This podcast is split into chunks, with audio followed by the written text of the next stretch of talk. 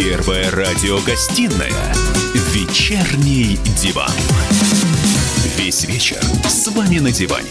Трехкратный обладатель премии «Медиа-менеджер», публицист Сергей Мардан и политолог, телеведущая Надана Фридрихсон. Всем здравствуйте! В эфире радио «Комсомольская правда». Я Сергей Мардан. И... Я Надана Фридрихсон. Вот, слышали? Она вот так может говорить. Вот так эмансипация наступает в нашей стране. Медленно, но верно. Так, топ-3 новостей. Премьер-министр России Михаил Мишустин. Как по отчеству? Не могу запомнить. Что ж ты меня тоже-то за собой на одну Михаил Мишустин подписал постановление правительства, которое, в частности, разрешает военным сбивать гражданские самолеты, нарушившие российскую границу без объяснения причин, не, подчиняющие, не подчиняющиеся сигналам на выполнение посадки или выход за пределы воздушного пространства страны. В скобочках уже нам приписали только в исключительных случаях, если на борту нет пассажиров или заложников. Совершенно дурацкая новость. Э, вернемся к ней, наверное, попозже обсудим, Ты почему она дурацкая. Дурацкая, дурацкая. Михаил Владимирович, этой новости, этой новости 25 лет, потому что подобное постановление было принято в 1994 году. Ну, а я кратко напомню. А в 1983 году советские военно-воздушные силы сбили южнокорейский лайнер – и ничего нам за это не было. Отрицали, потом признали? Не, практически нет, никогда не отрицали, сразу ну, признали. Ну, здрасте, а Владимир Познер как раз, э, он же был замешан во всей этой истории, он рассказывал, что нет, ничего подобного и не было, а потом же он в этом и каялся, между прочим. Закончим, ну ладно, хорошо. Закончим наш, наш топ-3. 26 февраля теперь будет отмечаться на Украине как День сопротивления оккупации Крыма и Севастополя. В этой новости меня более всего откорябает мое сознание и мозг русского человека Севастополя. Я вот так себе и представляю. Оккупация русскими города русской славы Севастополя. Ну ладно, бог Но ним. они считают, что Севастополе началось. Ну и последняя новость. И последний. Китай, Китай обогнал, обогнал США по числу миллиардеров. В прошлом году в Китае появилось почти в три раза больше миллиардеров, чем в Соединенных Штатах. Это следует из отчета отчета китайской исследовательской компании «Харан». По подсчетам экспертов, Китая, включая Гонконг и Тайвань, по состоянию на 31 января общее число миллиардеров составило, ой, мама, 799 человек, увеличившись на 182. Это много. Вечерний диван. Так, Давай коротко обсудим эту же вытрепещущую новость, которая почему-то тебя взволновала. Я, честно говоря, не понял, почему. А новость, на мой взгляд, совершенно фальшивая, и я, в общем, сразу об этом сказал. По моему разумению, ну вот просто логика адекватного человека. Это мы про инициативу Михаила Владимировича. Да, если летит самолет, как было в 2001 году, когда э, там Всемирный торговый центр был атакован пассажирскими захваченными террористами Америке, самолетами, да. да, и, собственно, тогда эта тема стала актуальной, актуальной, потому что правительства мира осознали, в общем, э, какое, э, какая разрушительная сила летает у них над головами. Вот, соответственно, американцы тогда, в общем, четко сказали, что да, будем сбивать. Нет, просто... А, а, по-моему, даже указа американского президента по этому поводу не было. Просто было сказано, что будем сбивать. Не-не, я просто пытаюсь понять логику. Я, в общем-то, понимаю, любая страна имеет право себя защищать, если какой-то летающий объект находится в воздушном пространстве и не отвечает на сигналы. Это действительно повод подумать о самом страшном. Но тут же сказано, а, можно будет сбивать только в исключительных случаях, если на борту нет пассажиров или заложников. А у меня вопрос. Если речь идет про гражданскую авиацию, как мы на Земле в России будем вычислять, есть там пассажиры, нет там пассажиров. А если там есть пассажиры, то кто эти люди? Вот как это вообще возможно да никак. технически? Ну, совершенно никак. Тогда я не понимаю, в чем логика. Значит, смотрите, а в городе Москве находится четыре больших аэродрома, и рядышком еще есть Быково, и есть Жуковский, от которого лету, наверное, минут пять до Москвы. То есть самолеты, которые взлетают из Шереметьево из Внуково, им лететь до Кремля – Минуты три. Ну, в общем, да. Им лететь э, до Рублевки, где находятся резиденции президента и премьер-министра, э, наверное, секунд 20 они примерно там взлетают. То есть глиссада, естественно, проходит чуть в стороне, но она там. То есть в случае с чего никто не успеет среагировать. Но угу. я абсолютно убежден в том, что на этот счет, как минимум начиная с 2001 года, у ФСО есть там четко прописанный регламент, что они делают в данном случае. Отсюда вопрос, зачем нужна была эта инициатива и почему именно сейчас? И в конце концов они могли это принять тихо, не придавая глазки. Запугивают. Для чего? Нас запугивают. Ну, запугивают это самое такое очевидное, но то, что эта новость появилась, То, что она появилась в таком виде, что она нелогична по своему построению, она нелогична, это вызывает массу вопросов. Или, конечно, любые люди, страдающие паранойей, типа меня, начинают думать, а не прилетит ли чего завтра воздушное пространство России-матушки. И как бы завтра, послезавтра чего не произошло. Может, это предтеча? Может Самолет. быть, кто-то что-то знает? Самолетов много, то есть как бы их дислокация понятна, опасность, которую они несут при взлете, то есть когда они залиты керосином по самой не могу, тоже понятно, и понятно, что эти самолеты взлетают в 99% случаев загруженные пассажирами под самую завязку. Вот новость лишена всякого смысла. Ну, не знаю, наверное. Но, тем не менее, прошла. На, думаю, что на ближайшем а, на ближайшей пресс-конференции, наверное, спросят Пескова, чтобы он прокомментировал, что это означает. А может, не спросят. Может быть, там мы единственные, кто обратили на это внимание. Ну да ладно. Посмотрим. Ну ладно. да ладно. Ладно, не бойтесь. Ничего, ничего страшного, в общем. Летает, Но зафиксируйте летает. это. Ну, как говорил классик, запомните этот твит. Запомните эту Да, меня, меня, честно говоря, гораздо больше воодушевило то, что в Китайской Народной Республике, в социалистическом Китае 799 долларов миллиардеров, вот это вот... А что тебя удивляет так? Ну, вот не знаю, но вот меня зацепило. Понимаешь, это, боже, благослови Гонконг. Я... Что тебя удивляет? Нет, на самом деле, впервые э, за все время количество миллиардеров на материк... А, увеличение числа миллиардеров на, материк... на, материк... на материковом Китае обогнало Гонконг. Не, ну понимаешь, это объясняет, почему у Дональда нашего легкое китайское подучие вот эта вся история с торговой войной, то, что китайская экономика наступает на пятки нашей американской, говорил она Трамп. Ну, идет, она вот это одно из проявлений. Да. Обогнала, ну, наверное, хорошо. Да, да, да, это да, одно да, из проявлений, почему да. Дональд так переживает. Ну, и естественно, там еще есть один а, такой э, для нас интересный момент. То есть эти миллиардеры, они живут не в Пекине все. Вот все российские миллиардеры, они, по крайней мере, числятся, так сказать, э, тоже не про- в прописанными в Москве, хотя живут, конечно же, они вообще не в Москве, а совсем в других городах мира. А китайцы, вот эти вот 800 человек и, соответственно, члены их больших семей распределены плавно по всей территории страны. Их больше 100 человек живет в Пекине, их э, живет, в общем, по-моему, основной... Нет, больше всего в Пекине, их много живет в Шэньчжэне, их много живет в Гонконге, на Тайване и, по-моему, еще там два китайских города. В общем, а, люди живут там, где зарабатывают. Я так представил себе, как, допустим, наш какой-нибудь Владимир Лисин живет э, в Липецке.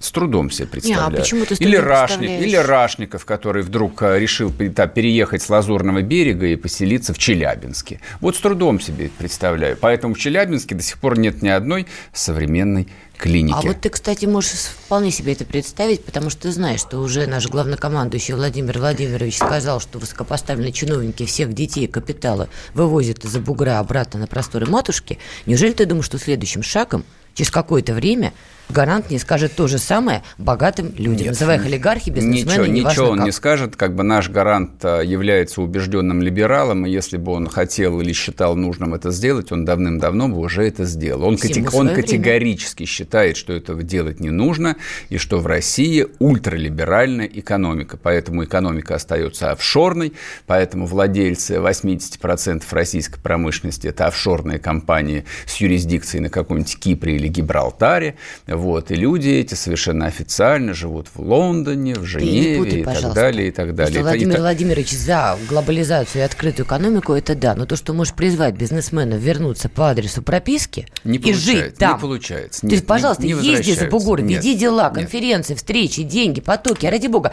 живи по адресу прописки – и все у тебя будет хорошо. У них и так все хорошо. Ладно, переходим а, к теме, которая, в общем, касается, наверное, гораздо большее количество людей, нежели обсуждаемые новости про китайских и даже российских миллиардеров. А, Новости, их не так много, но они случились в течение последних полутора недель. А если я не ошибаюсь, где-то дней 10 назад задержали двух 15-летних подростков в Сочи, которые хотели устроить массовое убийство в своей школе. Вчера задержали двух подростков. Не в Сочи. Не в Сочи, в Керчи. А, в Керчи, да, прошу прощения. Да, да, да, да, да, да, да, да. Еще хуже, в Керчи, да, собственно, в том а, самом городе, где в прошлом году состоялось массовое убийство, где погибло колледже, да. Да, более 20 подростков. Соответственно, в той же самой Керчи нашло, нашли, нашлись еще два урода, которые хотели то же самое повторить. Вчера ФСБ сообщила о задержании в Саратове двух а, подростков, которые тоже планировали устроить... Нападение на школу. Нападение на школу, то есть у них обнаружено огнестрельное оружие, у них, а, да, два 14-летних ну, мальчики, мальчики. Да, и на допросе есть... один из этих мальчиков заявил, что атака планировалась на май месяц. Второй рассказал, что его партнер планировал убить около 40 человек. Да. Мальчик. Да, именно так. И, соответственно, еще новость, которая была в конце прошлой недели, совершенно чудовищная. То есть настолько чудовищная, что у меня даже вот э, в четверг там не повернулся язык про нее говорить. 15-летний а, мальчик был задержан, не арестован, задержан. В Ульяновске. В Мурманске, по-моему. В Ульяновске. В Ульяновске. 15-летний ученик да. в школу кухонную а, нет, про другой, а, нет, про не другое? про это, нет. Э, это было в Мурманске, где мальчик попытался убить э, ребенка там на два года младше себя, а выяснилось, что он уже э, убил ребенка два года назад, когда да. ему не было 14 да. лет. Он попытался убить вновь. Вот вам такой вот русский Декстер. И, соответственно, отсюда вопрос. И что со всем этим делать? Ладно, Нет. откуда это взялось и что с этим да, делать? Я это совершенно правда. не хочу ставить знак равенства даже между сегодняшней новостью, когда там а, школьник напал на учительницу и ударил ее ножом. Угу. То есть здесь больш, большая разница. Ну, ты знаешь, Ладно, это тоже обсудим такой это после перерыва, не уходите.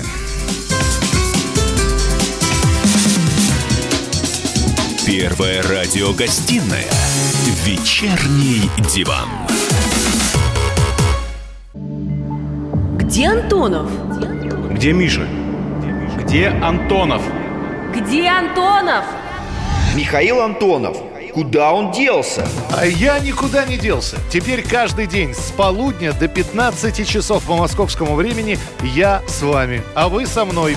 Политика, экономика, мировые и региональные новости, музыка – все это в программе WhatsApp страна. Так что встречаемся в эфире.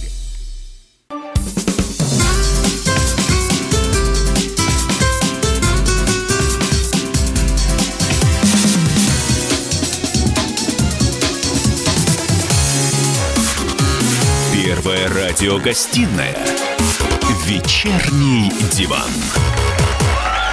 И снова здравствуйте. В эфире радио «Комсомольская правда». Я Сергей Мордан. И ну, а я Надана Скажи Федериксон. еще раз. А, едем дальше. Обсуждаем, соответственно, что же делать а, с подростками, которые точно не попадают под действие Уголовного кодекса, которые совершают преступления, трактуемые этим же самым кодексом как тяжкие и особо тяжкие.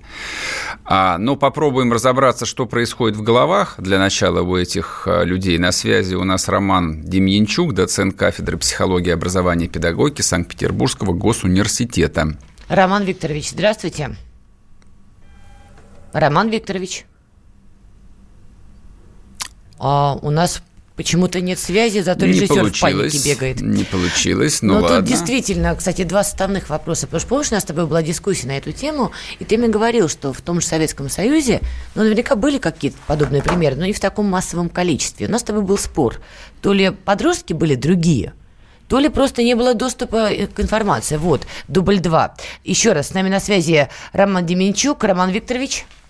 Здравствуйте. Здравствуйте. Скажите, пожалуйста, что происходит в головах у этих 14-15-летних юношей, что они, в общем, ну не просто в своих каких-то там тайных фантазиях мечтают там замочить директора школы или гадкого одноклассника, а вполне себе готовят, планируют, и даже трат, тратят деньги и пытаются совершить убийство?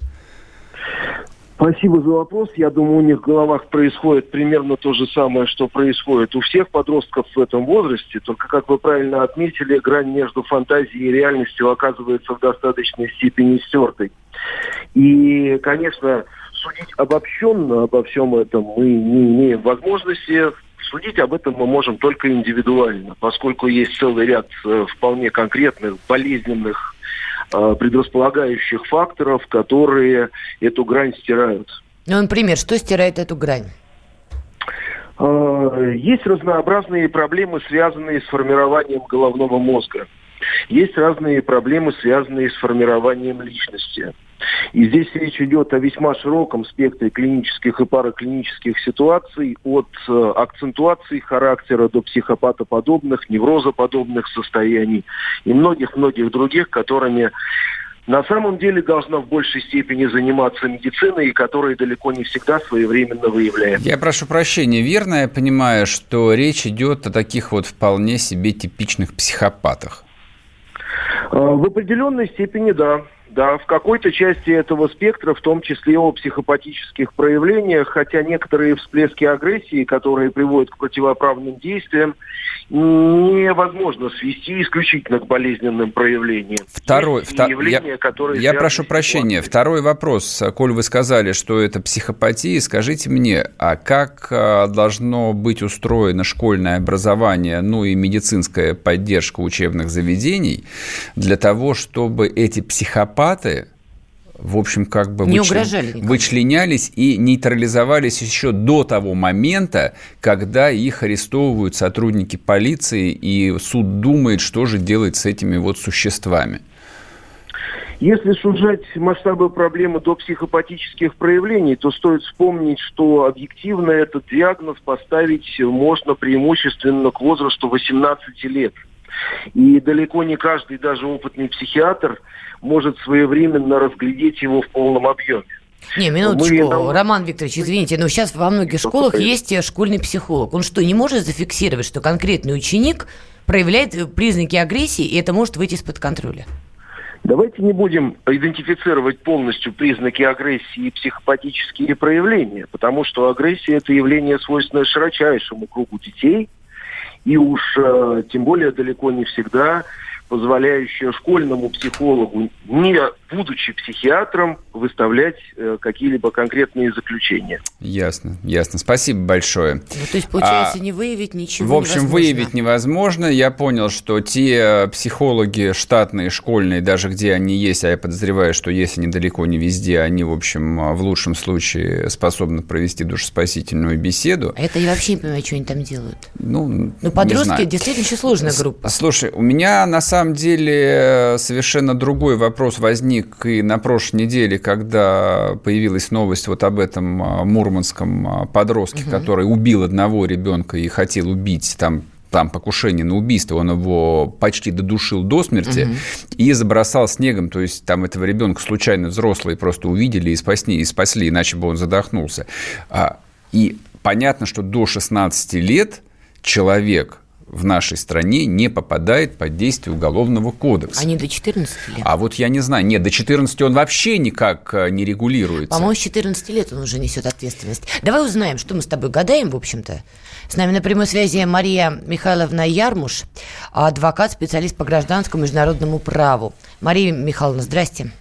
Здравствуйте. Уточните, у нас 14 лет наступает уголовная ответственность за такие преступления? Убийство, например? По некоторым, да, тяжким преступлениям с 14 лет, в том числе убийство, изнасилование, да.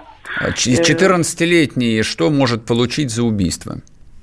Вы знаете, 14-летний, э, все зависит от того, э, какие э, там э, мотивы, как, как произошло э, это преступление в группе лиц и так далее. Попробуем упростить. Э, вы знаете, э, дело в том, что он пойдет э, лишение свободы. Э, безусловно, это будет э, места для лишения свободы для, для, под... для подростков, понятно. да, для угу. малолетних. Э, но если этот срок, э, на который его закроют, период э, не истечет, его могут перевести на взрослую и, зону. На взрослую зону, да, после достижения 18 Так, а если да. преступление совершено до 14-летия, тогда? Вы знаете, уголовная ответственность отсутствует. Даже за убийство? Даже за убийство уголовная ответственность отсутствует, поскольку отсутствует субъект преступления. В смысле? Поясните. А он не субъект, ну, до 14 он, он не субъект. Но ну, если он убил. Он не субъект. А вы знаете, такого подростка начнут лечить, с ним начнут разговаривать. Его, конечно, закроют в какую-то школу, это будет не тюрьма. Его не привлекут к уголовной ответственности. Угу. Это будет школа закрытого типа. Но, тем не менее, э, работа с психологами, его будут э, исправлять. Но я считаю, что за убийство человека вот такая мера для 13-летнего подростка маловато. Скажите, Это пожалуйста, какая практика существует в США? Возьмем жестокую, угу. большую страну, не либералов европейских, а североамериканские штаты. Что там с этим делом? Вы знаете, там ребенка в техасских, а наоборот, я бы взяла Южные Штаты, в Техасе могут семилетнего ребенка был случай, который э, убил свою мать и отчима, э, его отправили, э, практически его лишили э, свободы, там, сроком, э, на какой-то большой срок, там, на 15 лет, э, потому что суди... семилетний ребенок, да, мы даже не говорим 13. В каком это было году? Э, 90-е годы. Судья принял решение такое, а это прецедентное право. Них судья принял Да, решение, потому что он побеседовал с этим ребенком, сам лично, вот его он допрашивал, он сделал вывод, что ребенок осознавал э, свои действия. Он понимал, что он э, стреляет, и он хотел наступления этих э, последствий. Мария Михайловна, надо ли России эту практику тоже использовать? А, Вы знаете, с моей точки зрения, а, почему подростки сейчас так себя вольготно и безнаказанно У нас очень мало времени, у нас очень мало времени. Скажите, как очень, юрист, мне надо или кажется, нет? Завышен. Я думаю, нам надо занизить, немножко снизить э, возраст привлечения к уголовной ответственности. Начиная какого? С 12 лет. Я бы с 12 лет. То есть предложила. 12 лет отправлять их в тюрьму, а с 16 к высшей мере. Ну, вы знаете, у нас высшая мера закрыта, да? Мы, 25 у нас мораторий. лет-то можно Но дать? с 12 лет, ну, у нас таких сроков Я только знаю. УПГ получают. Но с 12 лет, если подросток будет понимать, что его привлекут к уголовной ответственности, он будет более э, Ясно. Уходим на перерыв. относиться. Спасибо, спасибо. Все, вернемся после перерыва.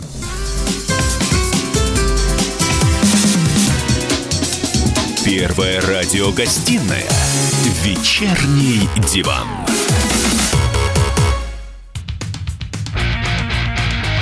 Я придумал такой сюжетный ход. Давайте я скажу некую чудовищную вещь. Это будет неудивительно. Скопление мигрантов – это не прогрессивная тема, не техническая, а стереотипная. Среди впечатлений моей юности через запятую идут трипы кислотные, наркотические, и благодать в церкви на праздник Троицы. Олег, а вас случайно в Лондоне не завербовали там на какую-то знаете- лондонскую разведку? Программа «Кашин-Голованов. Отдельная тема». По будням в 9 вечера по Москве. Первая радиогостинная «Вечерний диван». Весь вечер с вами на диване. Трехкратный обладатель премии «Медиа-менеджер», публицист Сергей Мардан и политолог, телеведущая Надана Фридрихсон. И снова здравствуйте. В эфире радио «Комсомольская правда». Я Сергей Мардан. Я Надана Фридрихсон. Продолжаем. Смотрите, удивительное дело. А, вы уже забыли, что было летом? Я вот забыл. И про, и про Голунову уже забыл. А лето а, презид- а президент помнит. А президент помнит. Либо ему только сейчас доложили, либо э, эта фамилия не выходит у него из головы. И вот а, что в связи с этим сказал Гарант. Включите синхрончик. Прошу также принять дополнительные меры по организации работы на досудебной стадии уголовного судопроизводства. Особое внимание уделить вопросам обеспечения законности органами дознания и предварительного следствия. На все факты произвола, фальсификации, прямого подлога, что само по себе является уголовным преступлением, требую реагировать предельно жестко, пресекать подобную деятельность и решительно избавляться от такого рода сотрудников приступающих закон. Все, конец. Конец, конец, конец. Не то, чтобы я критиковала, конечно, президента, но давай попробуем разобраться, насколько все это возможно воплотить в жизнь. С нами на прямой связи Анатолий Кучерена, адвокат, заслуженный юрист Российской Федерации и председатель общественного совета при МВД Российской Федерации. Анатолий, здрасте.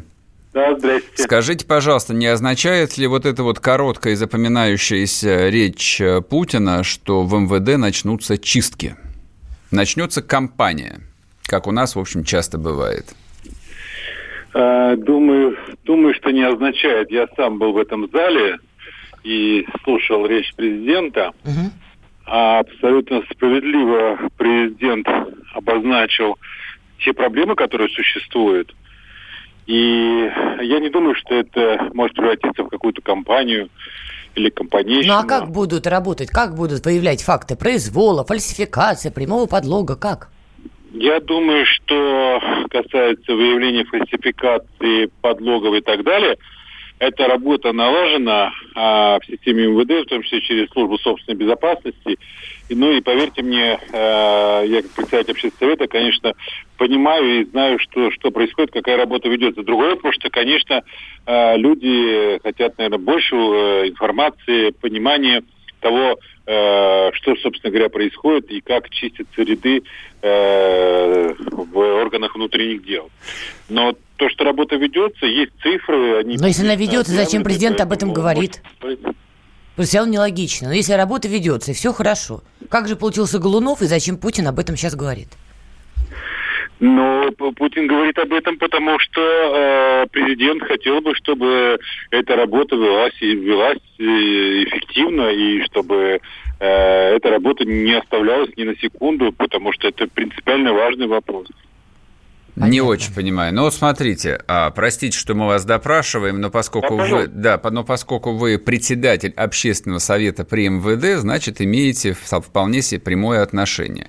Голунов случился меньше полугода назад. Совершенно вопиющее дело. Жур... Дело даже не в том, что он журналист. Не, это не, это не важно. Факт тот, что ему подбросили наркотики офицеры одного из самых крупных а, извиняюсь за выражение, козырных УВД Москвы, западного. Еще добавлю, врали, врали под камеры, врали, что они отслеживали, под камеры. как он привозил наркотики из Прибалтики. А, история потрясающе грязная была, в ней замазано было дикое количество ответственных лиц. Вот, ну, как бы забылось слегка, но мы-то помним. Но мы помним, и... вы знаете, мы-то не испугались. Я, как председатель общественного совета при МВД России, тоже ратовал за то, чтобы тщательно разобрались в этой ситуации и приняли меры э, по отношению к тем сотрудникам, кто э, допустил э, нарушение закона. А, никто не, не а... сидел в кустах, ни вы, ни, ни я. А, ни где заказ... а где заказчики по прошествии полугода? То есть пока... Что касается заказчиков, я думаю, что э, давайте все-таки дождемся, когда закончится предварительное следствие, по тем, э, в отношении которых уже возбуждены, возбуждено уголовное дело. И тогда можем сделать выводы. И тогда действительно будет вопрос звучать, а где заказчик? А Хорошо, окей. Второй вопрос можно я задам вам? Да? Хорошо, там 6 месяцев, это, наверное, мало, там дело очень сложное, серьезное, пытать же у нас нельзя. Полковник Захарченко, который давным-давно осужден, давно уже сидит, а, и тоже ни заказчиков, ни бенефициаров этих 300 миллионов долларов так и не удалось найти. То есть я правильно понимаю, что а, общественность российская должна поверить в то, что полковник МВД имел а, ну, не знаю, с какими целями, 300 миллионов долларов наличными, не считая других активов. Но в данном случае давайте все-таки будем справедливо искать заказчика по этому делу, ну, наверное, несправедливо, потому что если Захарченко э, использовал свое служебное положение и таким каким-то образом добывал и, и получал эти деньги, да, но, знаете, я не, я не думаю, что в этом деле нам надо искать заказчика. В этом деле нам надо рассматривать вопрос через призму того, кто вместе с ним это делал. Понимаете? И насколько... Э, я не могу сейчас говорить, поскольку я не являюсь адвокатом по делу, угу. а, насколько были доказаны все эпизоды по делу и так далее. Это другой вопрос. Это остается уже как бы за ширмой. Это адвокаты, которые вели дело, сам Захарченко и так далее они могут только отвечать на эти вопросы. Я, я понимаю, я понимаю, что вы сейчас отвечаете как э, адвокат, э, там очень аккуратно и не скажете лишнего, но, а мы рассуждаем, в общем, как люди совершенно праздные и обычные. Новость, э, позав... вчерашняя новость.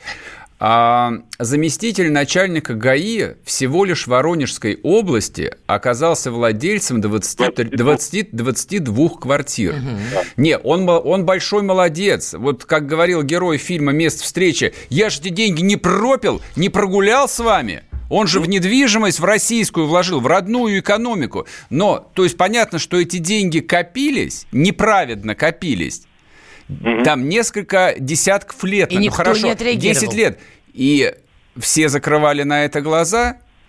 Ну, ну наверное, хорошо. да. Ну, хорошо. Мы, э, вот я с вами абсолютно согласен, что вы, как простые люди, рассуждаете на очень важные темы, которые действительно волнуют общество.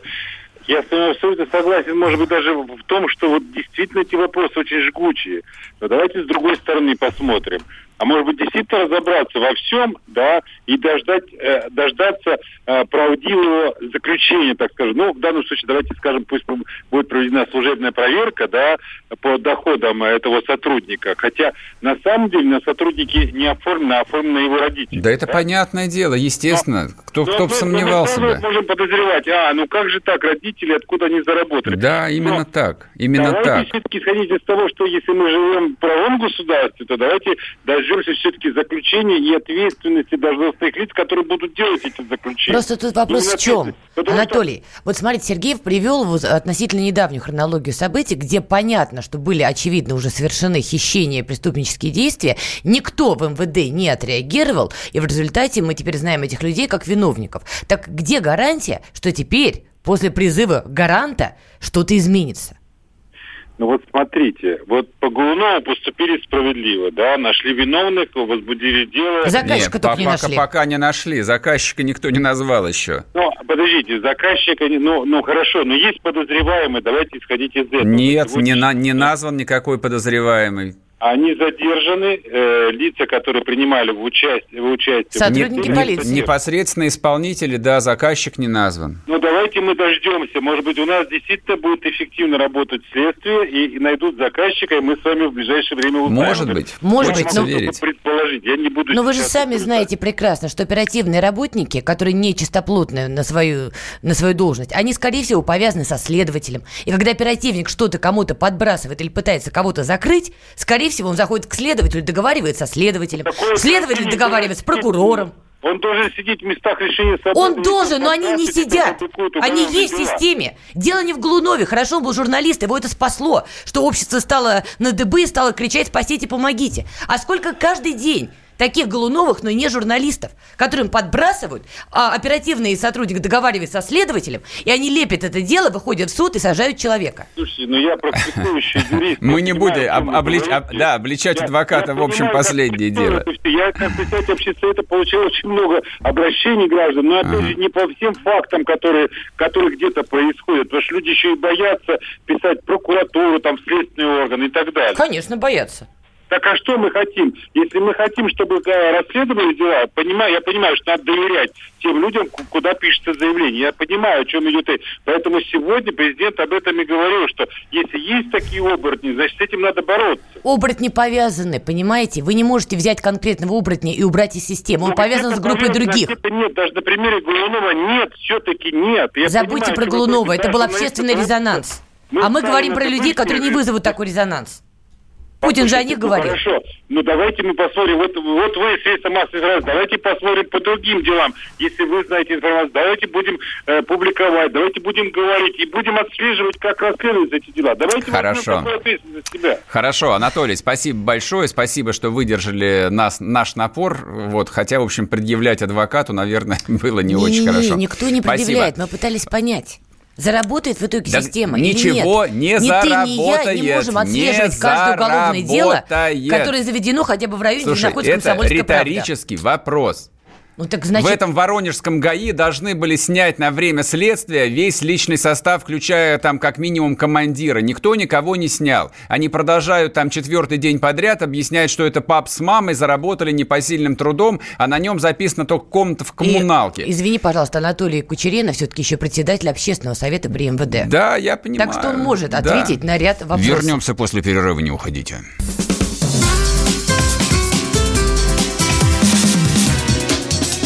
Первая радиогостинная «Вечерний диван».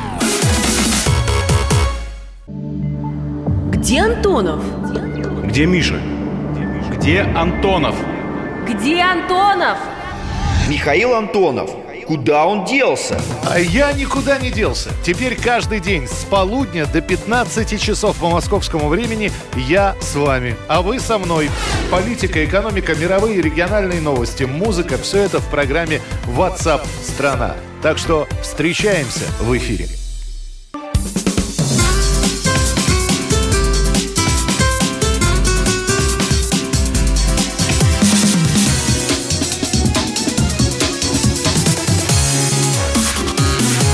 Первая радиогостинная «Вечерний диван». И снова здравствуйте. В эфире радио «Комсомольская правда». Я Сергей Мордан. Ну, Со- да, иногда Да, Федерсон, ага, извините, задумался спит. в Владиславе Юрьевиче Суркове, так. о котором так, мы сейчас так, будем так, говорить. так, так. Как вы знаете, месяц назад Владислав Юрьевич Сурков был отправлен в отставку. Скажи сначала, кто это, никто не Это знает. бывший такой Сурков. советник президента России, он в том числе курировал направление Украины в горячие военные годы и Это после типа, типа них наш тоже. э, русский кардинал Ришелье, который, в общем, незаменимый, который придумал Новороссию, и который якобы пять лет управлял украинским проектом. И Кризисом, вот- точнее Или так. кризисом, Я да. И вот, и вот сейчас он дал, наконец, интервью, но тоже вот без всякой простоты, а как было написано в виде смс-ов. Вот. Можете покопаться в интернете, поглядеть и ответить, можно ли такое в виде смс вписать или нет. Это актуальный Ну, комментарий ладно. опубликовали, что тоже очень показательно. Да, это любовь к русской литературе, похвальное дело для любого российского чиновника, нормуль. В общем, довольно странно. У Владислава Юрьевича была привычка делать публичные какие-то выступления, заявления, когда он хотел донести какой-то месседж до главнокомандующего. Для чего было сейчас дано это интервью, почему столько было внимания уделено Донбассу и Украине. Давайте попробуем разгадать шифр Суркова. С нами на прямой связи Георгий Бофт, журналист, политолог. Георгий Георгиевич, Здравствуйте. Да, Георгий, привет. как вы объясняете, зачем Владислав Юрьевич после месяца медитации вдруг решил дать такое откровенное интервью по Донбассу и Украине? Больше же не его направление. Во-первых, потому что э, у него его взяли это интервью. Э, Это его хороший знакомый и друг Алексей Чесноков. Но мог бы не давать, согласитесь. Он в том статусе, что мог бы отказать. А почему не дать? А вот зачем? А почему не дать? Ну, он так э, объяснился. Он же любит общаться с э, городом и миром, поэтому, э, в общем, почему и не порассуждать о, чем-то? Ни к чему это не обязывает никого. Но вот он отвечал на прямой вопрос. Донбасс вернется в состав Украины? Ответ Суркова. А Донбасс не заслуживает такого унижения, Украина не заслуживает такой чести. Ну, это литературщин, да, Это да, и, это из, из, из которой не следует ничего. А что он сказать хотел? Какие идеи? Э, Он Сказать хотел то, что мы все так и так понимаем, э, что Донбассу очень трудно вернуться э, в состав Украины в его нынешнем виде и в составе нынешней Украины, поэтому и пока никакого, собственно, механизма его возвращения нет. И в ближайшем будущем не просматривается. А то, что эти слова несколько противоречат, ну, официальной линии Кремля, вроде были и встречи между Путиным и Зеленским, и вроде как мы на официальном уровне пытаемся решить гражданский конфликт Ни- на Украине. Никак, не, никак не противоречат линии Кремля, потому что Кремль говорит о желаемом, а Сурков говорит о том, что реально и возможно. Поэтому э, можно же ставить цель, например, победы коммунизма э, во всей стране. Это желаемая цель. Ее даже закрепляли у нас раньше в Конституции. То есть единственный честный человек был в Кремле, который мог прямо называть вещи своими именами, и того уволили. Теперь будем кормиться Нет, только э, комментариями нет, ну с пресс-конференции. Вы, вы толкаете нас всех на антигосударственные раз, Да упаси рассуждения. Я бог. думаю, что в Кремле просто э, куры не клюют э, честных людей, и там их э, просто до и больше. Я имел в виду нечестных, то, что они честные, я даже не посмел бы сомневаться, а люди, имеющие смелость и право говорить открыто, что они думают. Вы отказываете Владимиру Владимировичу в смелости и то, един- что он думает? единственный человек, который говорит Вот, прямо, что ну, он слава. думает. Но он редко Ну, вот. общается с народом. Господа, вы сейчас оба, знаете, так аккуратненько пропетляли между опасными темами. А, то есть вы не считаете, что это был некий сигнал от Владислава Юрьевича? Да нет, я думаю, что он просто дал понять, что его видение э, урегулирования э, проблем на юго-востоке Украины, оно отличается от того, э, что попытается сейчас внедрить Козак Мгм. как Так. куратор этого процесса. Но э, удастся ли Козаку внедрить это или не удастся, это мы посмотрим. Потому что все равно конечное решение будет принимать Путин, а я не верю, что он отдаст, отдаст Донбасс на съедение э, ВСУ э, вооруженным силам Украины для того, чтобы они там устроили чистки и значит, репрессии и так далее. Я прошу прощения, просто из ваших слов вытекает, что Козак готов, чтобы Донбасс был отдан Украине, а Сурков, понимая это, начинает вот через инфополе посылать сигналы, что нет, не надо. Что вставайте, Знаете, вставайте люди иногда- русские. Иногда на переговорах э, такой ход применяется, когда они уже зашли в тупик э, и всем надоели э, переговорщики, и друг другу они тоже надоели, меняют некое лицо с прежнего жесткого на более мягкое. Ну, по, по линии поведения, да, и который попытается как-то изменить настроение оппонента с тем, чтобы оппонент на что-то там прогнулся, пошел на какие-то уступки и так далее. Но по сути э, он будет отстаивать всю ту же самую линию. Вот. А смена стилистики даст возможность говорить о том, что вот мы ищем, ищем, но никак не находим это самое мирное урегулирование. Ну, вон Приднестровье сколько живет э, без Молдавии, а Молдавия без него, и ничего, уже много лет. Скажите, пожалуйста, я правильно понимаю, что Козак, конечно, сейчас поставлен официально на украинское направление, но если брать зону конфликта, то то, что происходит на земле, напрямую по-прежнему подчинено Суркову. И землей это солирует он? Нет, нет, Суркову ничего не подчинено, он ушел с э, госслужбы, он больше этим вопросом не занимается. Вот Козак поставлен э, стилистически смягчить, так сказать, э, процесс переговоров, но все ключевые решения будет принимать, конечно, президент. Угу. Ясно. Спасибо, Георгий. Все понял. Спасибо большое. Ну, в общем, да, в итоге Георгий действительно Бог, сигнал некий. Не знаю, какой сигнал. А, на мой взгляд, это, в общем, такая попытка оправдаться за, мягко говоря, странное пятилетие, которое не закончилось ничем. Меня, что, откровенно говоря, покоробило в этом интервью, то есть э, я его прочел целиком, но покоробило по-настоящему меня только одно, где вот опять облеченный в эту избыточную литературную форму, а Сурков говорит о том, что нет никакой Украины, есть да. украинство, да, есть этнография, борщ, там, я не знаю, что-то угу. еще, и будет ли Украина или не будет ее. Риторический вопрос. То есть вам не хватило пяти лет войны? для того, чтобы понять, что Украина есть? Вот, вот простой вопрос. Пяти лет было мало, чтобы понять, что на самом деле Украина есть. Не, ну подожди, ты тоже и говоришь, сла- И слава богу, что наконец, русские. и слава богу, наконец его с этого направления сняли, потому что он завел эту историю в полный тупик, и ни вправо, ни влево все зажаты, и свободы маневра ни у кого никакой нет. И никто не пойдет на компромисс, потому что что с этой стороны русские, что с той стороны примерно такие же русские, там не менее упрямые люди. Не, ну подожди. То есть кого должны нагнуть-то? Должны нагнуть народ-победитель?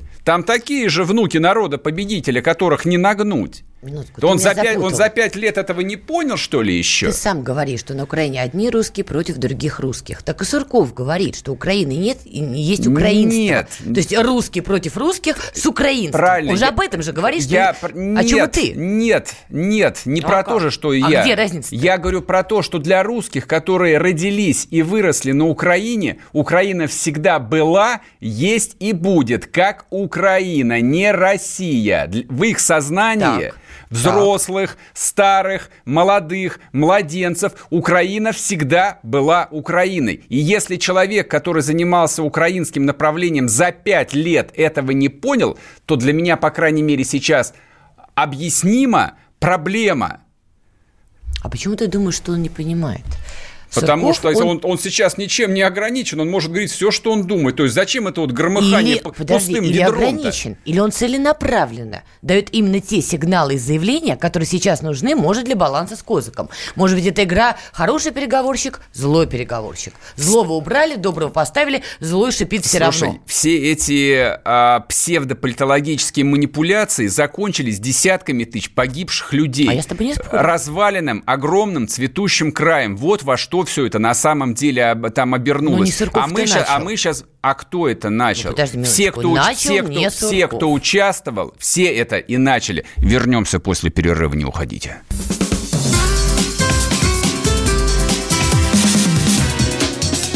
Первая радиогостинная «Вечерний диван».